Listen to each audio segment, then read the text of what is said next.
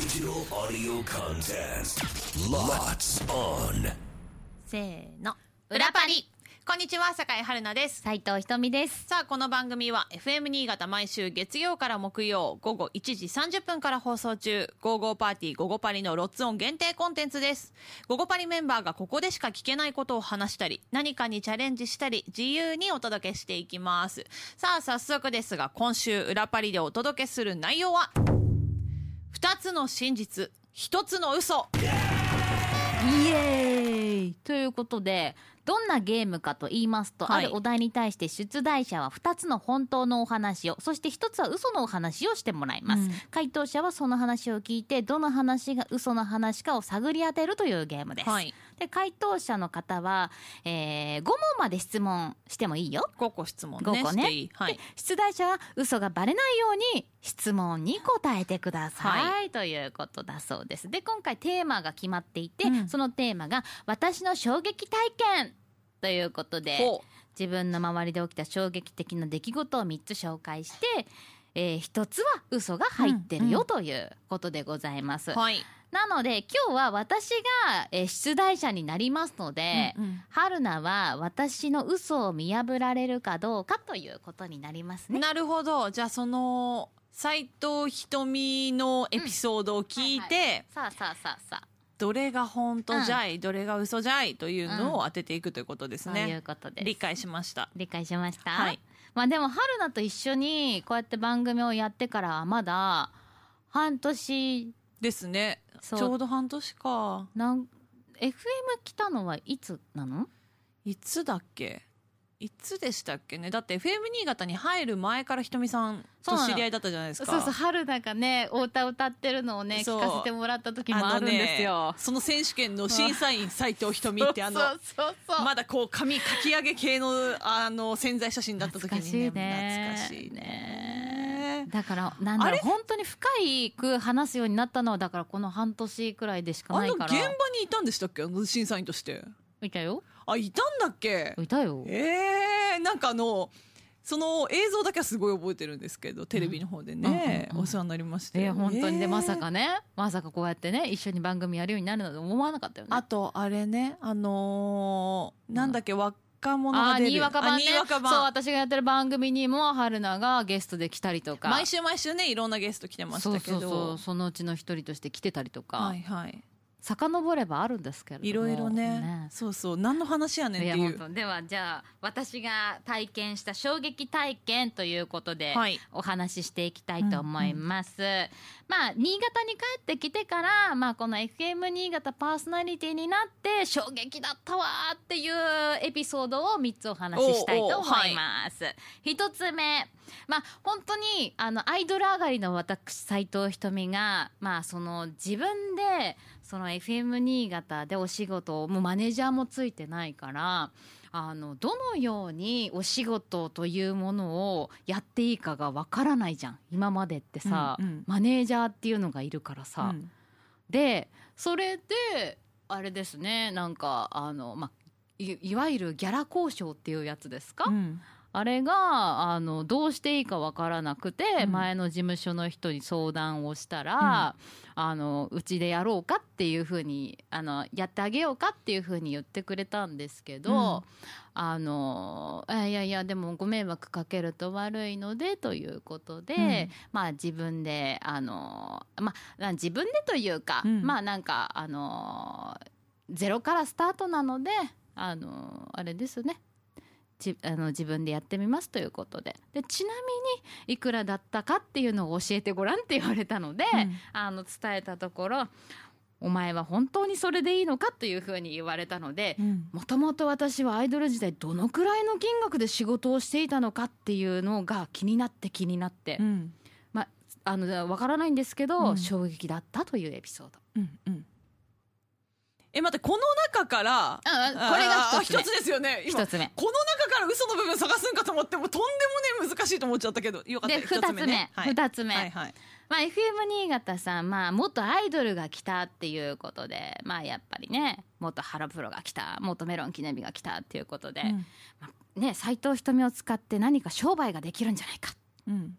写真集出しませんかへえっていうお話もはいはい。いただいたんですけど、はい。まあ自分のなんかねセクシー担当もさせていただいていたので。すごいちょっとあのごめんなさい間割って。え過去に出したことありますよね全然。ありますそうですよねそうですよね。でも FM 新潟としてうんうん出しません、か？らね。そうそうそう、んん。ここに来てからの話ですから、うんうん。出しませんか？っていうふうに言われて、いやいやもうもうねそんなね買ってくれる人なんていないわよっていうふうに思って、うんでもまあじゃあほあのなんて言うんですか欲しいか欲しくないかっていう多分まだ春菜が FM 新潟にパーソナリティとして来てない時だよね。かな。欲しいか欲しくないかっていうね。まあちょっとしたそんなこうなラジオでこう呼びかけたりとかするじゃない、でそしたら残念ながら思いのほか数字が良くなかったっていうのでこう残念ながらお蔵入りするっていうねあそういうねそうそうそうそう。これエピソードね。そうがあったよっていう2つ目。はい。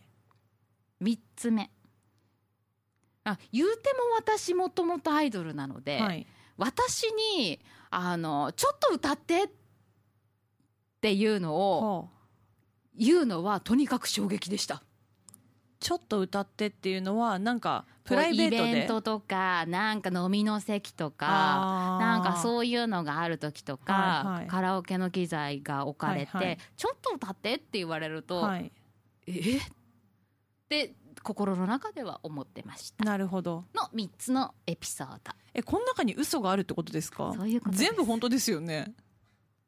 だから1個の嘘が入ってるから見破れ言うてるんですよ。この3つの話のうちでね、はい、であなたは5つだけ質問していいですよ。えー、むず。っ何聞いたらいいか分からん。えー、っと。あじゃあアイドル時代に、うん。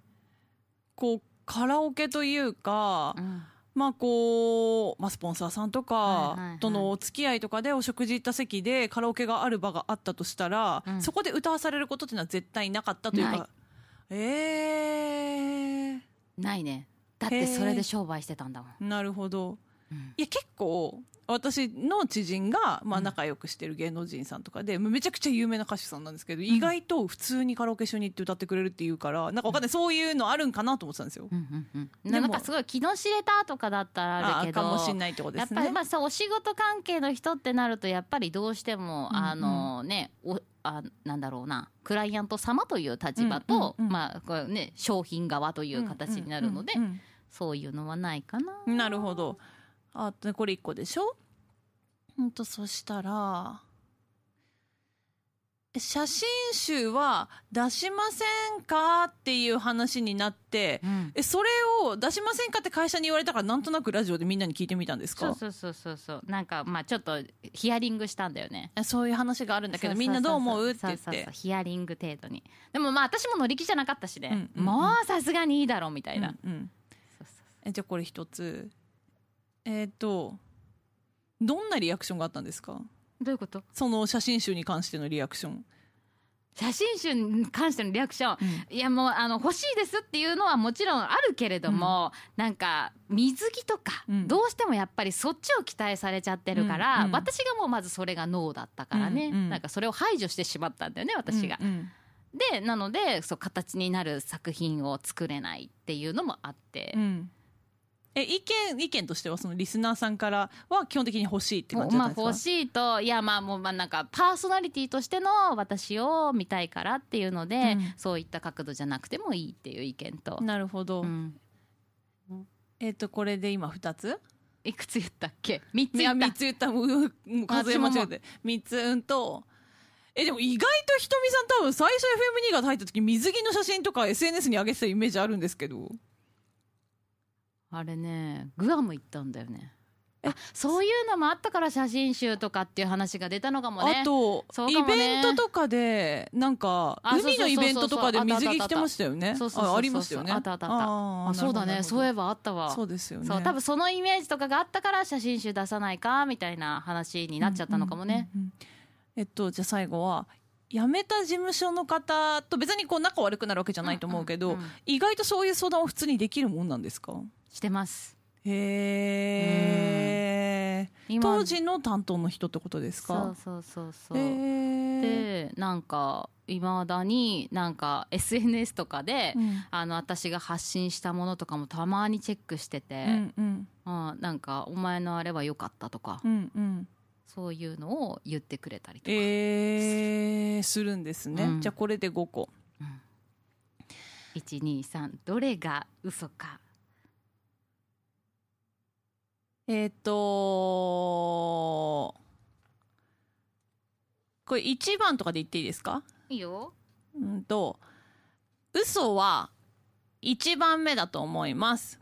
ギャラをうーんと交渉することとか相談を元の事務所にして衝撃を受けたみたいな話。正解は？ブブー。それが正解なのよ。あこれ一応それ本当相談してさえでも当時のもちろんギャランティー教えてもらえなかったんですよね。あもう教えてくれなかったよ。そりゃそうでしょうね。だから真相は闇の中なんですけれども、うんうん。あのこっちで新潟であのギャラ交渉をするのにあのなんだお前ってやっぱね経験ないだろうから言ってあげようかっていうふうにサポートしようかって言ってくれたんですけど、まあそれは私もお断りしたんですけどうんうんでも私いくらで仕事してたんだろう。謎のままです、うんなるほどえじゃあ正解はどれなんですか？正解はっていうか、まあ、この中の嘘がどれだったかっていうことだよね、はいはいはい。どれだと思う？これ難しいえよ2番目？あ写真集の話なんてなかったってことですね。そういうこと。あそうですよね。聞いたことない話だなと思って。でもどれもありえそうだから。じゃないとだってこのさ問題になんないじゃん。そうだだから2番目結構聞いたじゃないですか。うんうんうん。そうでもそその時にあだからまあグアムとか言ってそれで写真集の話に出たのかもねって言ったからなんかいきなり真実味を帯びたから 最後に違う質問してみたんですけど。ここんなんで怒ったんかな？でもそういうことだよね。なるほど。そうだから3つエピソードを話すけれども1つは嘘で2つは本当だよっていうのを今週月火水木とやっております。そうか写真集の話なかったんですよね。ないです。FM 新潟で写真集を出したのは西条椎名さんです。ねそうですね。懐かしいですねそれもね。懐かしい懐かしい。そんなのもあったからもしかしたらえ斎藤ひとみよっていうね。うん。あったかな？ないです。うんなかったんですね。ないでございます。えーそうですかそうですか。信じかけました。信じかけまし信た。騙せたのかしら。騙せてましたね。聞いてくれたあなたも騙せたのかしら、いかがだったでしょうぜひ。明日もございますので、うん。きっと明日は出題側が村井になりますので、ねとんでもない話もいう昔話みたいに出てきそうもう。衝撃どんな衝撃体験が聞けるのか、ぜひ明日もぜひチェックしてみてください。さあそしてこんな私たちが生放送でお届けしている番組「ゴーゴーパーティーゴーゴーパリ」は FM 新潟毎週月曜から木曜午後1時30分から午後3時45分まで生放送でお届けしていますのでぜひお聞きください。それでは明日も聞いてください。裏パリここまでのお相手は酒井春菜と。斉藤ひとみでした。バイバイ。バイバイ